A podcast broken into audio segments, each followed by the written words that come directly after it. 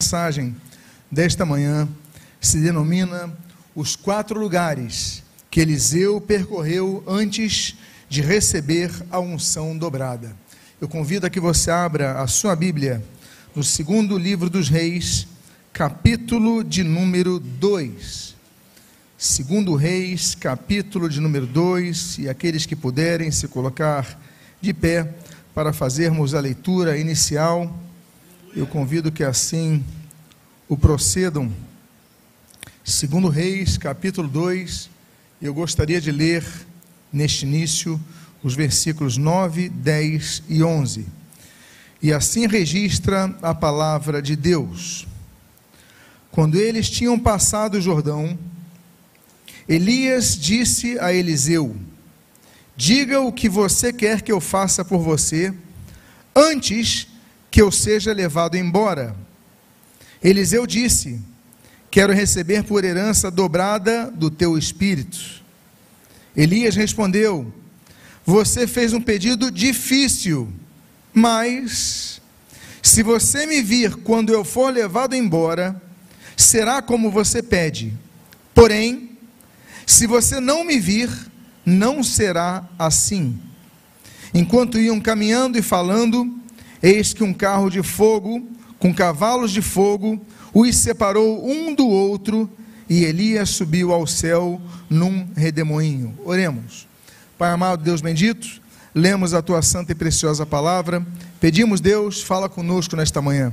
Abençoa as nossas vidas, fortalece a nossa fé e o que nós pedimos, nós fazemos agradecidos em nome de Jesus. Amém e amém. Podem tomar os seus assentos. Estamos falando dos dias que antecedem o término da peregrinação terrena de Elias na terra. E ali então você viu o diálogo entre ele e Eliseu, a proposta feita, o desejo de Eliseu no seu coração. Então foi feito um desafio. Você tem que ver, você tem que me ver quando eu estiver então subindo. Você vai me ver nesse último momento você vai receber o que você quer, a porção dobrada. Por causa disso, eles percorrem uma jornada de nada menos do que 85 quilômetros. E nesses 85 quilômetros nós vamos ver quatro locais que simbolizam muito em nossa vida, em nossa caminhada, em nossa peregrinação. Quatro locais onde Eliseu teve que passar antes que recebesse a unção dobrada de Elias. E o primeiro lugar que nós vemos, nós lemos no versículo número 1 desse mesmo capítulo.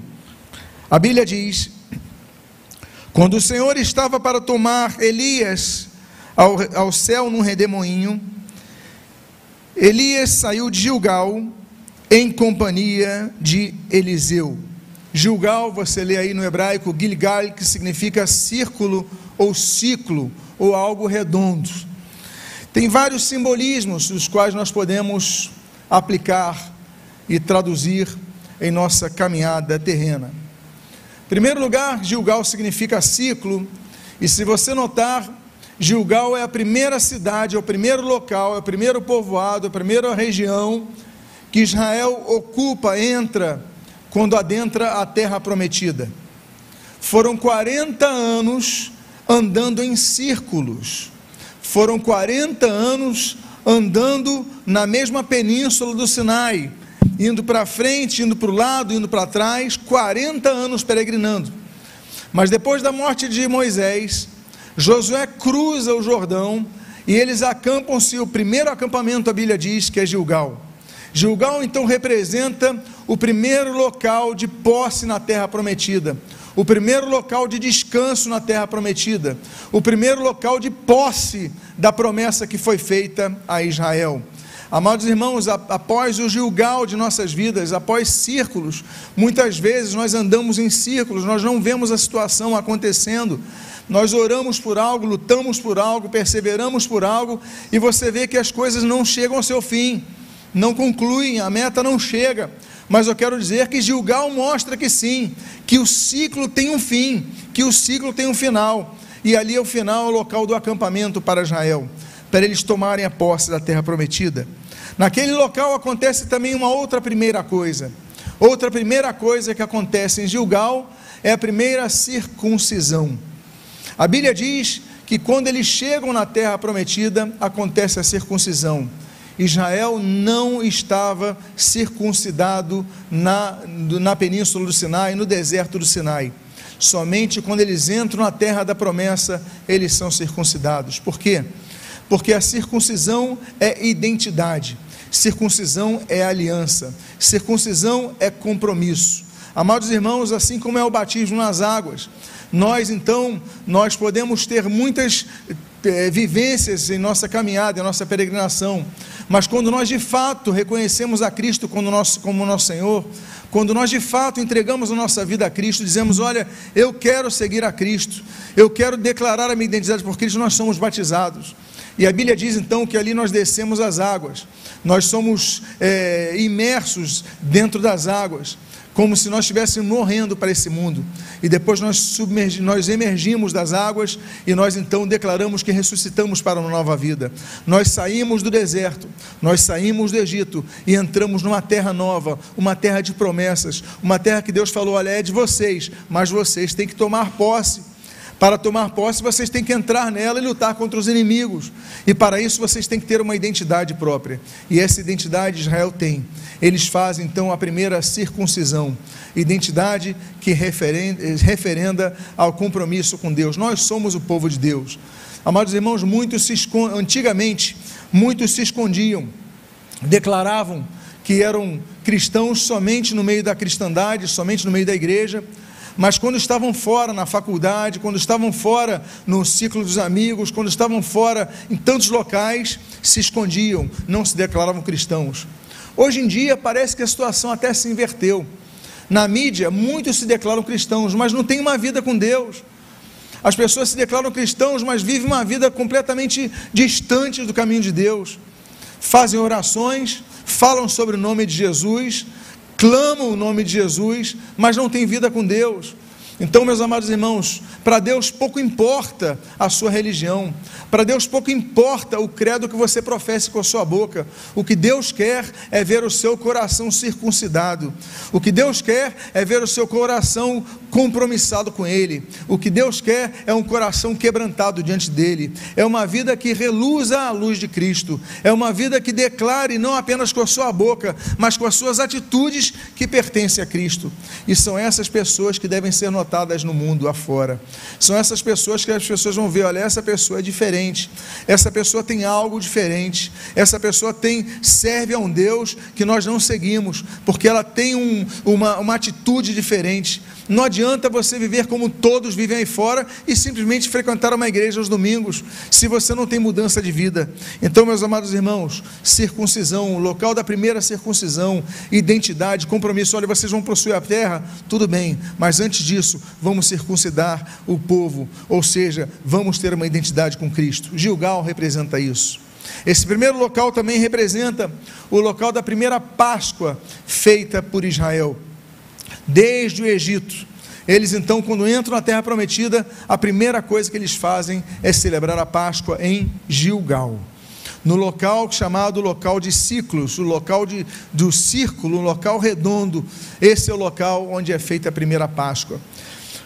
Para os que não se lembram da primeira Páscoa, o contexto era terrível. Era um contexto de morte. Era o contexto da morte dos primogênitos.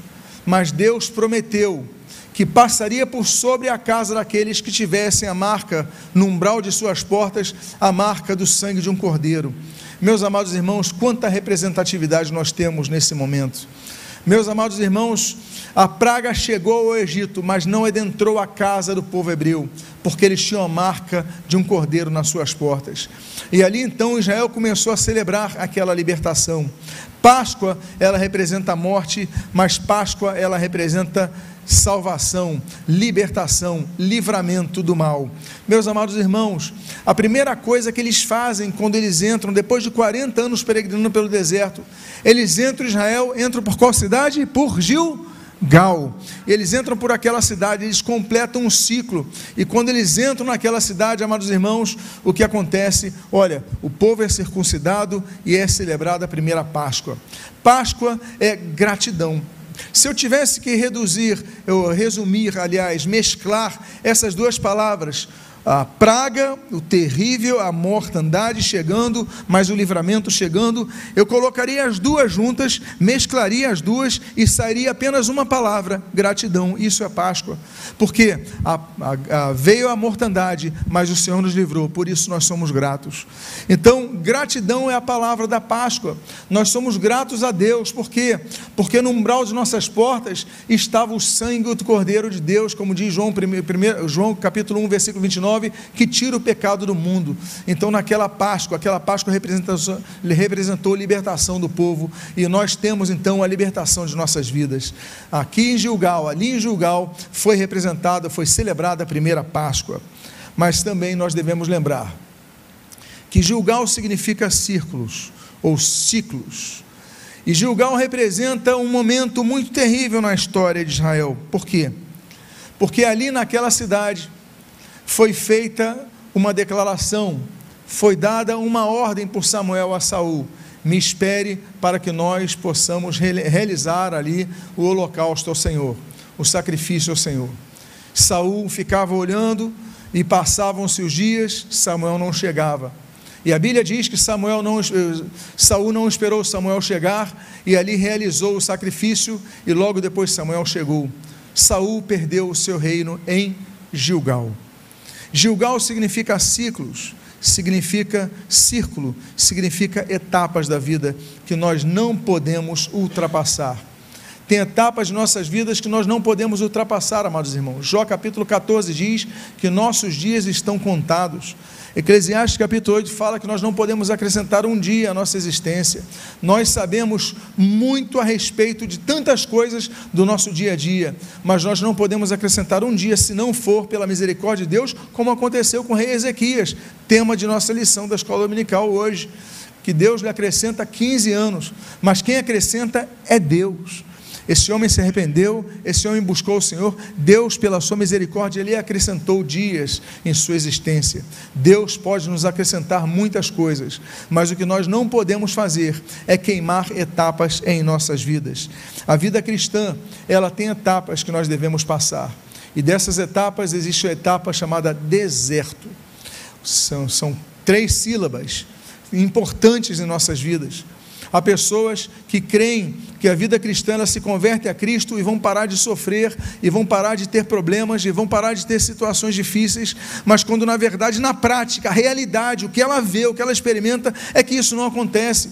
O que nós temos não é ausência de conflitos, o que nós temos é paz diante dos conflitos. Esse é o nosso diferencial. Nós podemos estar no deserto, mas nós temos paz com Deus.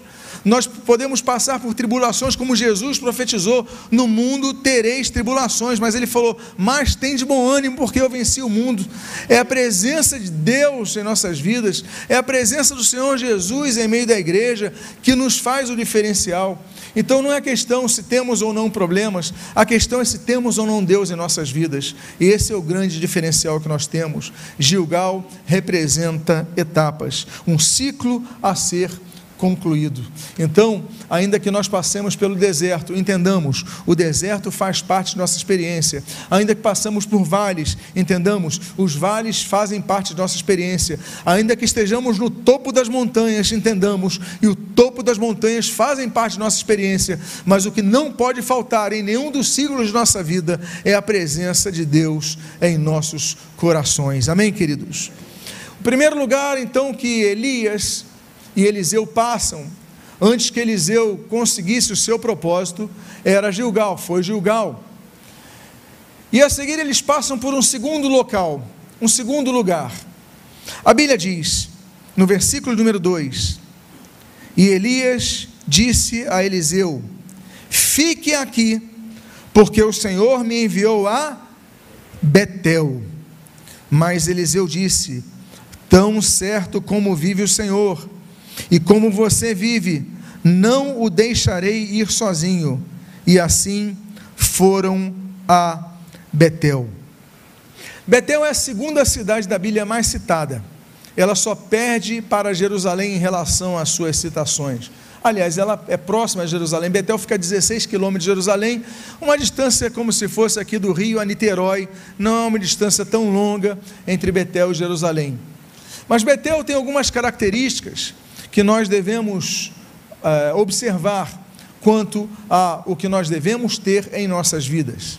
Em primeiro lugar, Betel é o primeiro local onde Abraão constrói um altar quando chega em Canaã. Ele chega a Betel, constrói um altar ao Senhor.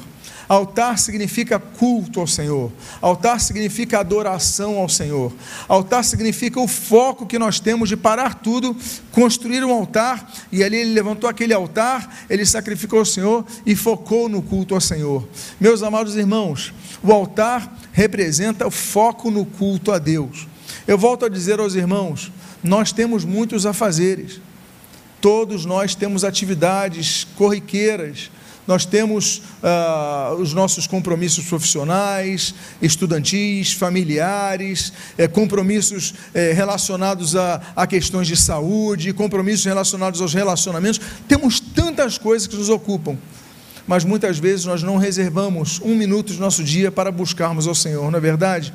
E o altar ao Senhor é isso, é dedicação. Nesse né? momento agora é somente do Senhor.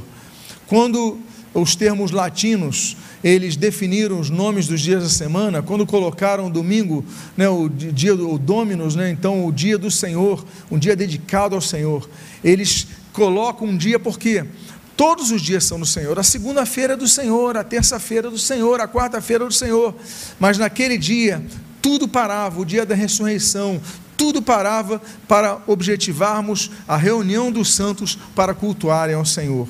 Abraão fez um altar ao Senhor, culto ao Senhor. Nós não podemos esquecer de cultuar ao Senhor. E eu digo a vocês, não só no domingo, mas todos os dias. Todos os dias deve haver oração, não podemos orar apenas quando estamos aqui nesse local, devemos orar em todo o tempo, nós devemos ler a palavra de Deus e meditar nela todo o tempo. A Bíblia fala, o rei Davi fala de meditar na Bíblia noite e dia, dia e noite, em todo o tempo. A Bíblia fala, Daniel orava três vezes ao dia, os discípulos tinham a prática da oração, então nós devemos manter essa prática, ainda que tenhamos o domingo como dia reservado ao Senhor. Nosso caso, nosso, nossa igreja, nós temos culto durante semana, claro, mas o dia dedicado ao Senhor não é o único dia que nós devemos dedicar ao Senhor, são todos os dias que nós devemos pedir ao Senhor as suas bênçãos. Abraão construir um altar em Canaã. Nós devemos construir um altar em nossas vidas, onde devemos cultuar a Deus. Nós podemos dizer que muitos falam assim: não, eu vou assistir um culto. Você está indo para onde? Eu vou para a igreja. Fazer o que? Assistir um culto. Olha, nós temos aí dois termos que precisam ser repensados: ir à igreja e assistir o culto. Em primeiro lugar, nós não vamos à igreja, nós vamos ao templo, porque nós somos a igreja de Cristo. A igreja somos nós, são as pessoas, não é a construção. Ainda que nós coloquemos a plaquinha lá, Igreja de Nova Vida, ou, coloque Igreja Assembleia de Deus, Igreja Batista, Igreja Metodista, não importa o nome, igreja somos nós, são as pessoas. Nós somos os tijolos dessa construção, onde a pedra de esquina é Jesus, onde a pedra fundamental é Jesus.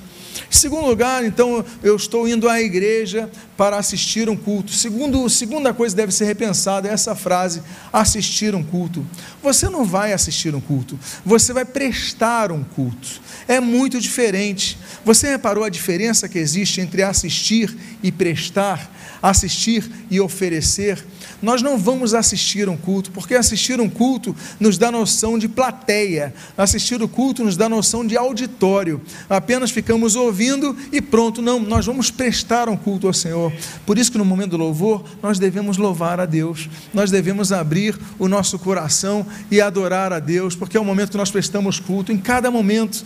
Agora estamos ouvindo a palavra com o coração aberto, porque entendemos que Deus está falando aos corações, Deus está trazendo direção aos corações, e por isso nós agradecemos a Deus em cada momento do culto, que você não seja apenas um assistente de culto, que você não assista mais cultos, deixe de assistir os cultos, mas que você preste cultos ao Senhor. Em todo momento você possa oferecer culto a Deus. Isso é levantar um altar. E a Bíblia fala então que em Betel Abraão levantou um altar ao Senhor. O que, que aconteceu em Betel também? O neto de Abraão também levantou um altar ao Senhor. Ele teve aquela visão de uma escada cujos anjos subiam e desciam nas suas extremidades, e depois então ele levanta um altar ao Senhor em Betel. O que, que nós aprendemos com isso? A visão de Deus. Esse homem teve que olhar para cima. Depois que ele olhou para o alto, depois que ele teve a visão, depois que olhou para o céu, ele preparou o altar. Nós aprendemos sobre a necessidade da experiência com Deus que nós devemos ter, porque muitos levantam o altar sem ter experiências com Deus.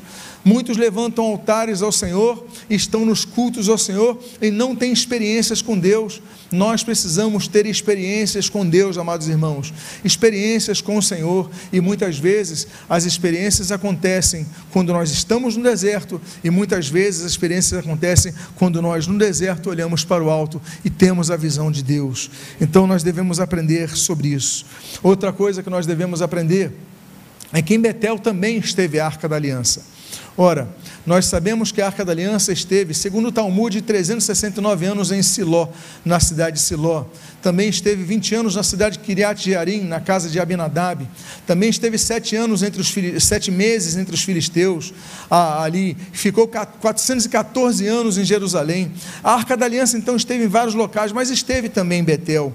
E a Arca da Aliança então representa exatamente isso: a presença de Deus o povo carregava a presença de Deus. Nós, como igreja, temos que carregar a presença de Deus. As pessoas que nos rodeiam têm que notar que nós carregamos a presença de Deus. Os nossos amigos do trabalho têm que notar que nós carregamos a presença de Deus. Os nossos amigos da faculdade têm que notar que nós carregamos a presença de Deus. Por quê? Porque onde estava o povo de Israel entrando ali naquele, cruzando aquele rio Jordão, entrando em Gilgal, indo para Betel, mas onde eles estavam, estavam carregando a arca que representa a presença de Deus.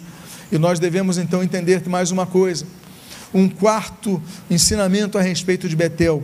A Bíblia diz que em Betel ali julgava Samuel. Samuel julgava na cidade de Betel, onde há a presença de Deus, há juízo. Com Deus não se brinca. A Bíblia diz em Gálatas capítulo 6, versículo 7, de Deus não se zomba. Aquilo que o homem semear, isso também ele colherá. Betel é local de juízo. Ali exercia Samuel juízo sobre o povo de Israel. Por quê? Porque ali estava um juiz de Deus, mas ali estava a presença de Deus. Então, meus amados irmãos, nós devemos entender que o segundo local que eh, Elias com Eliseu percorrem para que Eliseu obtivesse a sua presença, a presença, a unção dobrada, era o local onde estava a presença de Deus. E eu finalizo a questão de Betel dizendo o significado de Betel. Eu coloquei ali em hebraico, Beit El El, todo mundo sabe que é Deus. Daí vem o nome Daniel, Joel é, e todos os outros nomes que tem o El no final, não é verdade? Assim como os, os nomes, os títulos El Shaddai, Elohim, etc., é, é, El Elion e outros. Nós, nós, temos o nome El na frente, o El na frente. Agora, El e Beit. Beit significa casa. Beit El, casa de Deus, local de relacionamento. Nós falamos então sobre a importância da comunhão. Nós falamos sobre a importância da igreja. E ali então, para que Eliseu conseguisse a unção dobrada, ele tinha que passar por um local de relacionamento com os irmãos. Esse momento de comunhão tão importante. O momento de nos relacionarmos é tão importante, porque é quando a igreja deixa de ser auditório.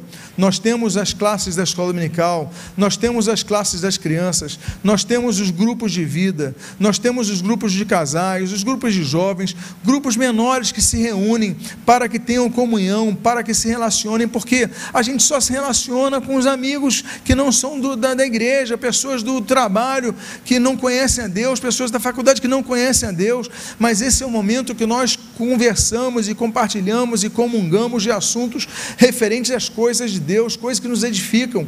Então, Eliseu tinha que passar por Betel. E note, o texto é muito interessante, porque ele diz: Elias disse a Eliseu: fique aqui, porque o Senhor me enviou a Betel. Mas Eliseu disse: Tão certo como vive o Senhor e como você vive, não o deixarei sozinho. Olha que coisa linda.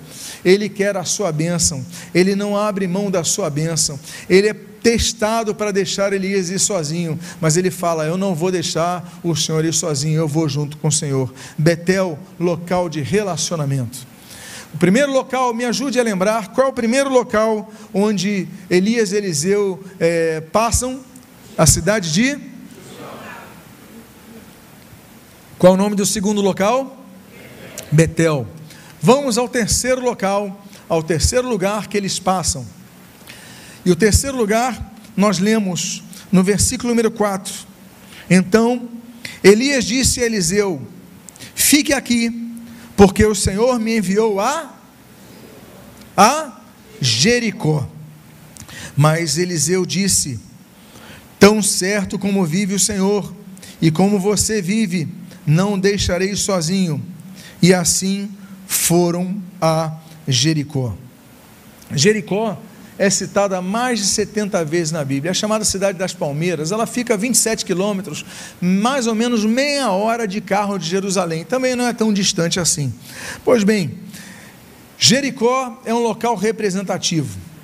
Ele é muito representativo na linguagem bíblica, na aplicação bíblica, por quê? Porque logo depois que Israel está em Gilgal, eles têm que passar e enfrentar a grande e fortificada e murada cidade de Jericó. Eles não tinham como adentrar naquela cidade, eles não tinham como conquistar aquela cidade, porque as suas muralhas eram largas, eram bem construídas. Mas Jericó é a prova de que Deus faz as muralhas intransponíveis serem derrubadas. E ali então Jericó dá aquelas 13 voltas, eles tocam as trombetas sete vezes e as muralhas caem. Jericó representa exatamente isso representa que as muralhas elas caem. Nós somos testemunhas de muralhas caírem. Seja uma testemunha de muralhas que caem em sua vida. Diga à pessoa que está do seu lado: essa muralha vai cair na sua vida. Diga para ela, declare para ela. Ao toque das trombetas. Não é através do, do o lançamento de pedras grandes que Jericó caiu. Não foi através de incendiar as muralhas que Jericó caiu não foi através da invasão dos muros que Jericó caiu, foi através do clangor das trombetas, foi através do ressoar das trombetas, foi através do tocar das trombetas que Jericó caiu, ou seja, foi através de uma forma sobrenatural que Deus fez Jericó cair. Então não espere que seja a força do seu braço que vai fazer isso cair, mas peça ao Senhor que Ele vai enviar o sobrenatural para essas muralhas caírem, meus amados irmãos. O terceiro lugar para que ele conseguisse a sua bênção a grande grande expectativa de Eliseu, a unção dobrada de Elias. Ele queria isso por tudo, ele era o objetivo da vida dele, era o alvo da, da, vida dele. Eu quero ter a unção dobrada desse homem com quem eu caminho, com quem eu vejo. Então tá bom. Então você vai passar por Jericó, vai passar para o local onde as muralhas caem, mas as muralhas não caem pela sua força, mas pelo sobrenatural, experiência. Meus amados, naquele local Jesus curou dois cegos, naquele local Zaqueu se encontrou com Jesus e teve uma experiência transformadora na sua vida. É um local, Jericó, de transformação, é um local de restauração da vista ao cego. Jericó, literalmente, como aconteceu durante o ministério de Jesus. Mas Jericó também tem uma, um detalhe importante. Jericó, você está lendo ali o texto em hebraico, Jericó significa sua lua. Lua. Nós, como nós olhamos a lua?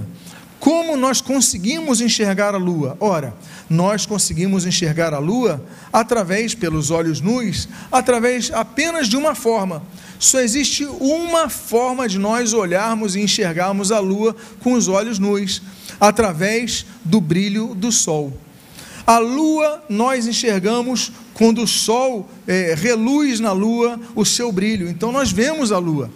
Se o sol não reluzir sobre a lua, nós não conseguimos enxergar a lua. Meus amados irmãos, é o brilho do sol que mostra a presença da lua a todos nós. A lua reflete o brilho do sol. Nós, discípulos de Cristo, devemos refletir a luz de Cristo em nossas vidas. Se nós não refletirmos a luz de Cristo, Jericó tem esse sentido de refletir a luz de um astro maior. Meus amados irmãos, Jesus ele falou para nós que nós éramos a luz do mundo, mas Jesus declarou-se: Eu sou a luz do mundo. Ou seja, quando ele falou que nós éramos a luz do mundo, é que nós refletimos a luz dele. O sol da justiça de Miqueias capítulo 5, versículo 2 é o Senhor Jesus. Então nós devemos ser pessoas que reluzem a luz de Cristo. As pessoas devem olhar para cada um de nós e olhar: olha, esse é um discípulo de Cristo. Essa é uma pessoa que reluz a luz de Cristo. Esse é uma pessoa que anda nos passos de Jesus. Então nós aprendemos sobre terceiro lugar, para que Eliseu tem que passar para conseguir a sua unção dobrada, é o local de Jericó. Qual é o primeiro local que ele teve que passar? Gilgal. O segundo local que ele teve que passar? Belém, Betel. O terceiro local que ele tem que passar? Jericó. Vamos então ao quarto e último local, ao quarto e último lugar que ele tem que passar. A Bíblia diz, no versículo de número 6, no 7 e no 8, o seguinte: Mais uma vez, Elias disse a Eliseu: Fique aqui, porque o Senhor me enviou ao Jordão. Mas Elias disse: Tão certo como vive o Senhor, e como você vive, não o deixarei ir sozinho. E, assim, os dois foram juntos. Cinquenta homens dos discípulos profetas foram e ficaram a certa distância, quando ambos pararam junto ao Jordão. Então Elias pegou o seu manto, enrolou-o e bateu com ele nas águas, e as, as quais se dividiram para os dois lados, e ambos passaram em seco. E ambos passaram em seco. O quarto lugar que Eliseu tem que passar para conseguir a sua bênção dobrada, a unção dobrada de Elias, era o rio Jordão. O Rio Jordão é o rio de Israel, é o rio que tem 190 quilômetros, tem áreas um pouco mais largas, tem áreas quase secas, filetes de água, e dependendo da época que você passe, no verão, por exemplo, há, há trechos que parece que estão praticamente secos. Mas o Rio Jordão é um rio que dá vida a Israel. É o rio que Israel tem. E ali então acontecem milagres. Meus amados irmãos, acontece a repetição do milagre que acontecera anos antes, quando Israel passou em seco pelo Rio Jordão, quando a arca da aliança parou no meio, Israel passou em seco com Josué. Agora a história se repete. Agora se repete com Elias e com Eliseu. Mais uma vez, Deus, é, Deus, é, Elias falou: Olha, Deus me mandou cruzar o Jordão. E Eliseu falou: Eu vou com o Senhor, eu vou contigo. E ali então ele pega o seu manto, coloca no rio, e o rio se abre e eles passam em seco. Meus amados irmãos, nós vemos que Jordão é um local de milagres. Ali também foi curado, por exemplo, o leproso Naamã, o general sírio. Ele tinha o rio Farfana, é, ele tinha os rios da Síria limpos, grandes, bonitos, belos. E ele passa num trecho do rio que estava sujo, um trecho do rio que não tinha beleza, é, um barrento, uma parte barrenta do rio. Mas ele precisa mergulhar sete vezes para ver o seu milagre. Muitas vezes nós queremos que o milagre aconteça no piscar de olhos. Muitas vezes nós queremos que Deus nos responda para fazer o milagre no nosso tempo, nas nossas condições, da nossa forma, e Deus não age assim. Às vezes a gente espera que Deus responda com trovão, quando às vezes Deus vai responder através de uma brisa suave. Deus tem as suas formas de responder. Existem três tipos de resposta que Deus pode dar. Deus pode dizer sim, como respondeu com o próprio Elias ali em 1 Reis capítulo 18, quando ele clama ao Senhor, desce fogo do céu e consome o sacrifício. Deus pode responder com sim. Deus pode responder com não, como por exemplo responde a Davi, quando o seu filho está para morrer, ele clama pelo seu filho e o filho morre. Era vontade de Deus, era desejo de Deus recolher aquela criança para si. Deus respondeu para Davi com não. E Deus pode responder da terceira forma, aquela que nós lemos no Salmo de número 40: Esperei confiantemente do Senhor, ele se inclinou para mim. Ou seja, Deus pode dizer sim, Deus pode dizer não, e Deus pode dizer espere. Espere que não é o momento. Espere. Naquele momento, Naamã foi testado em sua fé. Ele mergulhou a primeira vez e continuou leproso. Ele mergulhou a segunda e eu fico imaginando que ele desanimou, continuando leproso. Ele mergulhou a terceira, continuou leproso e fez isso seis vezes. Mas o profeta falou: mergulhe sete vezes no rio. e depois que ele mergulha no rio, o milagre acontece.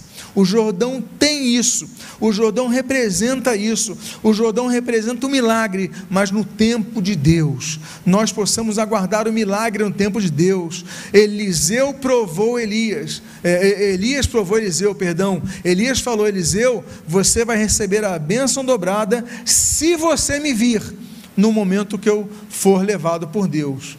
E Eliseu então falou: Eu não te largo por nada. Olha, eu vou para Betel, fica aí. Não, eu não te largo por nada. Não, eu vou para Jericó, fica aí. Não, não te largo por nada. Não, eu vou cruzar o Jordão, fica aí. Não, eu vou contigo. Tinha 50 discípulos de Eliseu. Tinha 50, eles não estavam sozinhos. Eliseu, eu imagino a cena, andando ao lado, os discípulos ao redor, mas naquele momento do Rio Jordão, naquele momento, todos os discípulos ficam atrás. Eles já estavam na expectativa de que algo ia acontecer, mas, poxa, abrir o rio de novo. Eu já ouvi a história que Josué, aconteceu isso com Josué. Abrir o rio, ele pega o manto, bate com o manto no rio, e o rio se abre e os dois passam em seco. Ou seja, é o local de milagres. Não é por menos que João Batista escolheu fazer o batismo ali, e ali então nós vemos o Senhor Jesus descendo as águas. O Senhor Jesus desce as águas. E por que, que a gente diz isso? Porque o rio Jordão, ali está no hebraico Yordan. Yordan significa aquele que desce. Porque a figura é do rio que vem lá do norte e vai descendo, mas também significa aquele que desce, aquele que se humilha. Naamã teve que se humilhar no rio Jordão para que fosse curado. Elias é, passou pelo Rio Jordão mostrando que o povo tinha que ter humildade para cruzar aquele momento, para ter uma experiência, e aquela experiência que Jesus teve. Jesus teve que ter humildade para ser batizado. Jesus não precisava ser batizado, mas para cumprir a lei ele teve que fazê-lo. Então, meus amados irmãos, significa humildade. Eu quero lembrar a vocês que a Bíblia diz que aos humildes Deus ouve, Salmo de número 10. E o Salmo de número 25 diz que aos humildes Deus os guia. Deus guia aos humildes. É por isso que nós lembramos aquele texto que está em Provérbios capítulo 3, que é repetido em Tiago capítulo 4, versículo 6. Deus resiste aos soberbos, mas dá a sua graça aos humildes. Deus não resiste ninguém por nenhuma condição senão a sua própria soberba. E meus amados irmãos, aquele que desce o rio da humildade, o rio de você ter que mergulhar muitas vezes onde você não quer. Ali estava barrento, ali não estava bonito o rio, mas Naamã obedeceu e viu o seu milagre. E eu então caminho para minha, as duas chaves, as duas grandes chaves de Eliseu para conseguir a benção que ele recebeu. O texto do versículo 2, eu repito aqui, a Bíblia diz: Mas Eliseu disse: Tão certo como vive o Senhor e como você vive, não o deixarei ir sozinho. Nós temos duas chaves aqui. A primeira chave que nós vemos nessa frase é a chave da lealdade. Amados irmãos, a fidelidade, a lealdade é uma das marcas que caracterizam uma pessoa que tem caráter. Caráter não é uma coisa que a pessoa consegue quando se converte, porque muitas vezes a pessoa se converte, mas continua tendo mau caráter. Ela tem que ter o seu a sua vida transformada por Deus. Ela tem que falar: Senhor, me ajuda a cada dia, pedir ajuda a Deus a cada dia, para que Deus a transforme por completo. O processo é um processo contínuo de crescimento. Por isso nós falamos que é um crescimento espiritual. Você já não nasce como semente e já começa a produzir muitos frutos. A semente tem que germinar, tem que crescer, tem que começar a produzir os primeiros frutos e vai produzindo fruto e começa uma sequência de produção contínua de frutos. E nós devemos ser assim também. Nós devemos crescer. Nós devemos pedir, Senhor, molda o meu caráter para que o meu caráter seja o caráter de Cristo. Então a primeira coisa que nós vemos é a fidelidade. Eliseu falando: Olha, eu não vou deixar o Senhor ir sozinho. Não fica aqui, eu não vou deixar o Senhor ir sozinho. Não, eu vou para outro lado, eu não vou deixar o Senhor ir sozinho. Marca de caráter, marca de fidelidade, marca de lealdade. Ele não quis deixar o seu Senhor ali sozinho, ele quis estar ao seu lado em todos os momentos. Segunda coisa que nós vemos nesse mesmo versículo, a segunda chave de Eliseu, além da fidelidade, é a perseverança. Amados irmãos, ele tinha que perseverar para conseguir a sua bênção. Eliseu não tinha falado com ele: se você me vir, então você vai conseguir o que você quer. Ele falou: eu vou perseverar. Há pessoas que não perseveram na oração, há pessoas que não perseveram na caminhada de fé, há pessoas que não perseveram na congregação, há pessoas que não perseveram na, na, leitura, na estudo, na meditação bíblica, há pessoas que não perseveram, elas simplesmente começam, mas não terminam. Elas começam, mas vem um vento frio e elas desanimam. E quantos já caminharam na fé e um dia desanimaram, mas Eliseu nos mostra que ele foi com Elias, ele foi, ele passou por Jugal, ele passou por Betel, ele passou ah, pelo Jordão, ele passou por Jericó, ele passou por todos os quatro lugares para conseguir a sua bênção, e ele então conseguiu a sua bênção ah, dobrada. Eu concluo, e na minha conclusão eu digo para vocês, que com o manto de Elias que Eliseu recebe, quando Elias é assunto ao céu, ele fica com o manto de Elias. É, Eliseu fica com o manto de Elias. E nós vemos as quatro cidades, é, os quatro locais simbolizados por esse manto. Em primeiro lugar, começou o novo ciclo na vida de Eliseu quando ele recebeu o manto de Elias. Gilgal significa ciclo, Gilgal significa o círculo. Um novo ciclo na vida de Eliseu começou quando ele recebeu o manto. Há novos ciclos a começar em sua vida. Não pense que você já viveu tudo que pode viver de Deus. Não pense que você já experimentou tudo que pode experimentar de Deus. Há coisas novas que Deus está construindo sobre a sua vida. Então, Gilgal, um novo ciclo aconteceu quando esse homem recebeu o seu manto. Há uma segunda coisa que nós devemos lembrar da cidade de Betel, cidade do relacionamento, a cidade da casa de Deus. Nós devemos nos relacionar. Meus amados irmãos, nós devemos viver a vida de igreja, nós devemos congregar, não podemos deixar de congregar, não podemos ser convidados especiais apenas, não devemos ser visitantes ilustres apenas numa igreja, não é isso que Deus quer. Deus quer que você gere relacionamentos, que você produza, que você esteja no local onde você possa produzir e glorifique a Cristo por causa disso. Então, além de Gilgal, Deus quer que você tenha a experiência do seu Betel. E ali nós vemos o ministério, ainda que itinerante, desse homem, grande homem chamado Eliseu. Ele produziu frutos abundantes, em dobro do que produziu Elias, por causa da sua fidelidade e perseverança. Um terceiro local que nós vemos é que nós devemos entender que nesse novo ciclo muralhas continuarão sendo levantadas. Nós só vamos ter descanso, como a Bíblia diz em Hebreus capítulo 6 e capítulo 7, no céu. Ah, aqui na terra, muralhas continuarão sendo levantadas, mesmo que tenhamos o manto de Elias.